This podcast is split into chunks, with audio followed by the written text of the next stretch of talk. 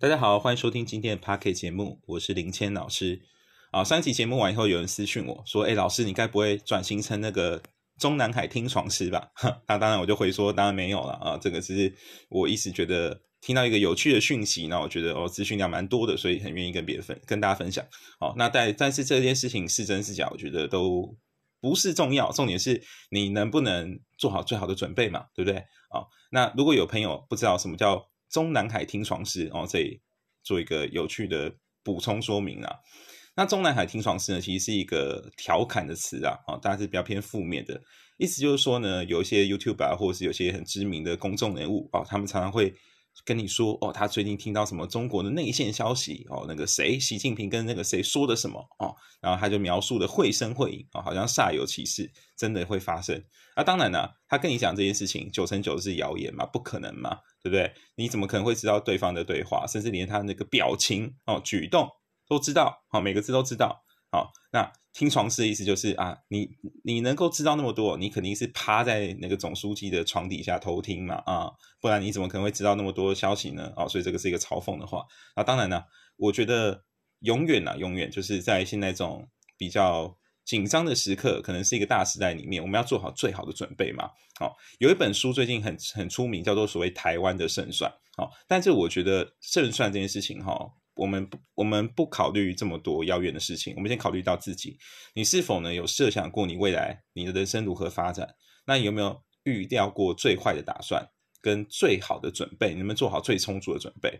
那一旦呢，我觉得你一旦把今天人生的聚焦啊啊，你放在你自己身上，你都演练过各种剧本，那等到事情假设真的发生的话，哎，你也不会害怕，对不对？因为一切都按照你的那个预料在走嘛，对不对？好，那回归正题啦。今天我们来聊聊托耶夫斯基啊，俄罗斯文学啊。你看，是不是我们频道啊非常有人文气质啊？那我们为什么要聊聊这俄罗斯文学啊？其实呢，我们今天聊这个事情呢，是帮助你思考哈，关于人文的思考，就是为什么我们今天看到很多世界上的冲突啊，宗教啊，或者是所谓种族的认同啊，为什么会有那么强烈的这个欲望？跟主张，难道真的是一个独裁者的执念吗？就会发生冲突吗？还它背后其实有一个很强大、很深刻的一个推动的文化力量呢？好，那托也夫斯基呢？他是十九世纪啊非常知名的作家哦，是影响力非常大的作家。那呢，他是被誉为说是第三罗马时代啊，就是最有影响力的人。那什么叫第三罗马呢？我们可以把简单拆成三部分：罗马时代有第一罗马、第二罗马跟第三罗马。第一罗马当然就是你知道那个所谓罗马帝国，天主教的罗马。好，那第二罗马是什么？第二罗马是我们曾经在课本上读到所谓拜占庭帝国。哦，拜占庭帝国。那拜占庭帝国是不是当时罗马皇帝他把它拆分成西罗马跟东罗马，对不对？那后来呢，衍生出来所谓的东正教，哈，在定都在君士坦丁堡。那这个就是所谓的第二罗马啦。那第二罗马这个这个存在非常久，撑了。将近一千年哈，将近一千年哈。那东罗马亡国以后呢？哎，罗马这个就是君士坦丁堡这个很重要的一个文化象征的城市啊，它就被土耳其人控制了。好，所以照理来说，罗马文化就消失了，对不对？可是这个时候呢，俄罗斯人他就认为说不好，我们继承了这个罗马人精神，好，所以呢，我们就从此代表所谓的第三罗马就是我们啊。那为什么俄罗斯人会这样突然跑出来说？哎？罗马精神是我们呐，对，那这个原因是什么呢？好，原因是因为呢，当时啊，俄罗斯在早期的时候，当时呢，它只是众多诸国里面啊，这个联邦里面啊，一个小小的国家啊。当时呢，往俄罗斯这个方向你看过去的话，就往东欧这个方向啊。如果你打开地图往东欧，然后一直往东这样看，延伸到今天的俄罗斯，当时呢，其实最大影响力的国家叫做基辅公国啊，也就是今天乌克兰啊。当时乌克兰其实是老大。好，那俄罗斯呢，只是其中一个哦，城邦，好，这样子，就是一个小小的一个附庸国，好，这是俄罗斯当时的地位，好，但是呢，俄罗斯啊，因为当时拜占庭帝国啊，曾经有一度哦，他想要去传教，哦，他比赛传教，哦，因为呢，你要知道，当时的天主教啊，其实有分两支派系，哈，一个就是当然是以罗马帝国为正统自居的嘛，那西罗马灭亡的时候，那个后来呢，法国呢也又开一个叫做。查理曼大帝嘛，所以他就重新弄弄一个查理曼帝国。那当时啊，罗马教会实际上就是法国人去支持嘛。法国人去挺的嘛。好，所以罗马教会就觉得很嚣张，哈，就说你看我就继续传教，对不对？你看我们精神还是在，哦，那拜占庭帝国就就会不爽了，他就想说，哦，啊你们自己都亡国啊，那个叫做罗马精神嘛，啊那个教宗那个信仰不纯粹啊，哦，所以当时呢，其实拜占庭帝国就想要走出自己的路嘛。所以后来呢，就弄出一个新的教教派，叫东正教。好，那东正教呢，将来说的就是跟王权比较接近了。好，将来说的是更屈服于皇室啊。哈，它的影响力就更弱。教教会力量其实让渡给国王非常多。好，那呢，当时啊，因为拜占帝国它它是一个新独立出来嘛，就以宗教来看，它新独立出来，它的东正教跑出来，从罗马教廷内分叉出来。所以呢，当时呢，他就想说，哦，这样子不行。你看，我现在是。新独立出来的，可能人民不够认同我啊，那我要如何发挥我的影响力呢？就是去扩大我的信徒数量嘛，对不对？所以要疯狂的传教哦，所以所以当时人他就开始传教。那呢，原本的正正宗的哈罗马教廷也会紧张嘛，想说哇，你这个邪魔歪道哦，因为你是自己跑出来嘛，你独立我哈，竟敢传教哦，所以我要派一个。正宗的传教团哦来比赛哈，看谁的信徒多哦，所以呢，罗马教廷也冲出去哈，也派很多使节哈去叫那个教教士啊去传教。那这个竞赛结果是谁的？呢，哎，结果这个竞赛结果居然是拜占庭帝国赢了哈，就是那个独立出来的东正教赢了啊？为什么呢？原因是因为呢，当时的东罗马呢帝国这个传教士有一个人非常的厉害哈，那个人呢，他当时就想说啊。当时啊，我们这个东欧附近啊，有很多地方其实是没有文字的。那我们要如何去让这些就是没有文字的这些民族啊，去认同我们的信仰呢？很简单啊，我们就帮他发明文字啊，对不对？一旦我们用发音的一些拼音文字，哎，他们可以会写会写自己的字。那是不是也帮助他们学习去读我们这个耶稣的经典呢？啊，所以当时东罗马帝国就去开发这个文字，那他们就开发所谓叫做四十拼音哈。那这个四十拼音呢，其实也就是今天俄罗斯文的延伸哦。你现在懂了吧？所以呢，俄罗斯帝国啊，哎，俄罗斯当时还没成立帝国，还早，它是一个小小城嘛。那俄罗斯人就学了以后，就发现说，哇，原来上帝是这么强悍的哦，这么有这么有 power 的哈。所以他们也会不自觉幻想说啊，如果有一天。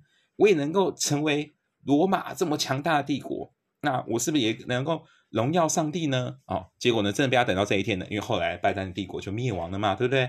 可是呢，完整这些教义呢，哎，就毫不犹豫的就被俄罗斯去带走了。哦，这个就所谓的第三帝国哦出来的。那呢，当时啊，呃，就是十八、十八、呃，十九世纪的时候，哈，这个慢慢的就是存在主义开始兴起，哈。那这个存在主义呢，其实就是因为。启蒙运动的关系，要不断的去推广。那当时有很多人去深刻，就开始有去反省，就会想说：啊，上帝如果存在啊，为什么人就没有自由，然后变得很像奴隶，对不对？所以有些人会去质疑说，上帝到底有没有存在？啊，那这个时候其实就是开始出现了所谓的理性的思维嘛。啊，就大家不再是盲目的去信仰这些教士说的话哦，教士可能代表说啊，我是我是代表神的意志，这些大家就很多人会去质疑啊，会觉得说你又不是神啊，你就是人呐，对不对？所以他们就会有一些新的想法嘛。那这个的托野夫斯基呢，他当时也是这个大时代背景的人哈。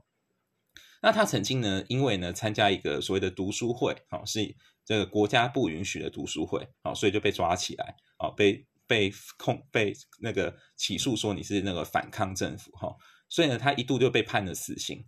结果呢，好死不死的在死刑的前一天哈，真的是前一天哦，哦，就突然呢，因为国家政治有一个动乱这样子啊，所以他呢，他呢就被宣布特赦啊，他就没有没有被杀了啊，他就被流放到西伯利亚哦，去五年做那个苦力。哦，那他虽然呢，你看他小命保住，对不对？可是呢，毕竟去西伯利亚也是一个很痛苦的那个流放嘛，就是去边疆啊，很冷呢。那个西伯利亚零冬天零下四五十度去劳改啊，所以当时呢，他就对于时时间呐这些概念，去重新的人生有做一个很深刻的反省。所以后来呢，他就在他就写了一本非常有名的书，叫做《罪与罚》哈。那《罪与罚》里面呢，他就有说啊，他觉得人的新生活啊，不是上天就是无缘无故给你的哈。我们都需要去 pay the price，我们需要付出很严重的代价，哈。我们要在这种不断的痛苦中、不断的反省中，然后才可以去得到所谓新的生活。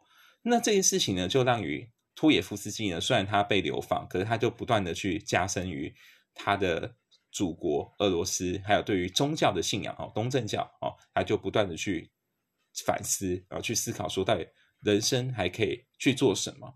所以呢，他就他的他的那个思考点就变成两个主线哈。第一个人就是呢他说，他就想说，如果假如今天上帝是不存在的话，那人可以还可以受到什么样的限制？还是人都没人管，就是乱做一通？哈。第二个呢是呢，如果我们死掉以后，灵魂呢，诶没有存在的话，那我现在为什么要道德？我可以不管啊，对不对？反正我死后不审判，对不对？那我为什么要被约束？哈。所以呢，托野夫斯托野夫斯基呢，他就会从他的作品里面不断的去探讨所谓的人性，啊，就是为什么？如果人真的犯了罪，哦，他必须接受惩罚，哦，这个我们都可以接受。那你要惩罚以后，那首先你要做什么才能够真的去赎罪呢？哦，把你那个罪行给抵掉呢？是你就是这样乖乖哦，你去认罪，然后国家把你抓起来，叫你去判个什么三四年有期徒刑，那你的罪呢就结束了吗？就抵掉了吗？还是你要深刻去反省呢？还是你要去用爱来个来去化解一切呢？所以他就有不断的去思考这件事情哈。那。他们他他在里面呢，其实他有一本很经典的书叫做《白痴》好，那《白痴》里面呢，托耶夫斯基就就就有写啊，他觉得说所谓的白痴啊，就是别人眼中都觉得他是一个笨蛋。可是呢，这个白痴是真的是白痴吗？未必，他可能其实是有像圣人一样的精神，他是愿意牺牲自己的。可是问题是，这个社会啊，很多时候是弱肉强食的，所以他们会觉得。啊，这个傻子怎么会愿意牺牲自己呢？去成去帮助别人呢？哦，去帮忙别人，对你一点好处都没有啊！你是个大白痴哦！所以他是用一个很嘲讽的口吻哈，去描，去很沉痛的去描述这件事情好。那其实托耶夫斯基啊，他也也在对信仰的事情呢提到一些质疑哈。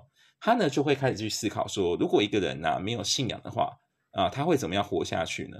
那如果所谓的信仰，这件事情真的非常重要，非常要存在的话，好，那是不是我们一开始就要相信所谓的灵魂不死呢？而且要肯定上帝存在呢？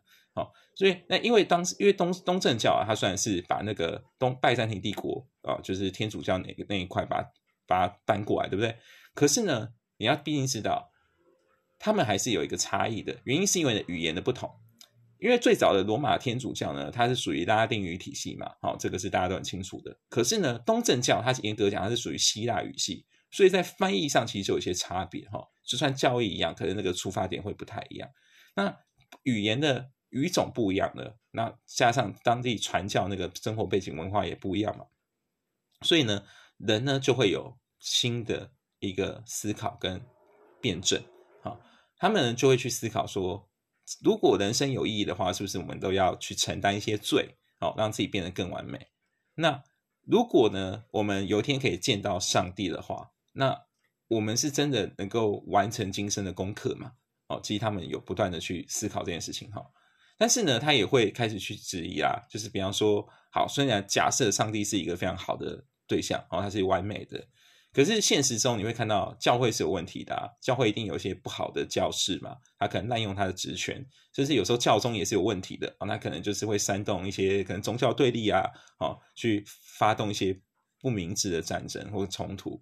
那这个时候他们到底真的有实现所谓的基基督爱人这件事情吗？也许是没有的哦。所以他会就是他在这种心情非常痛苦的过程中，不断去思考跟反省哈。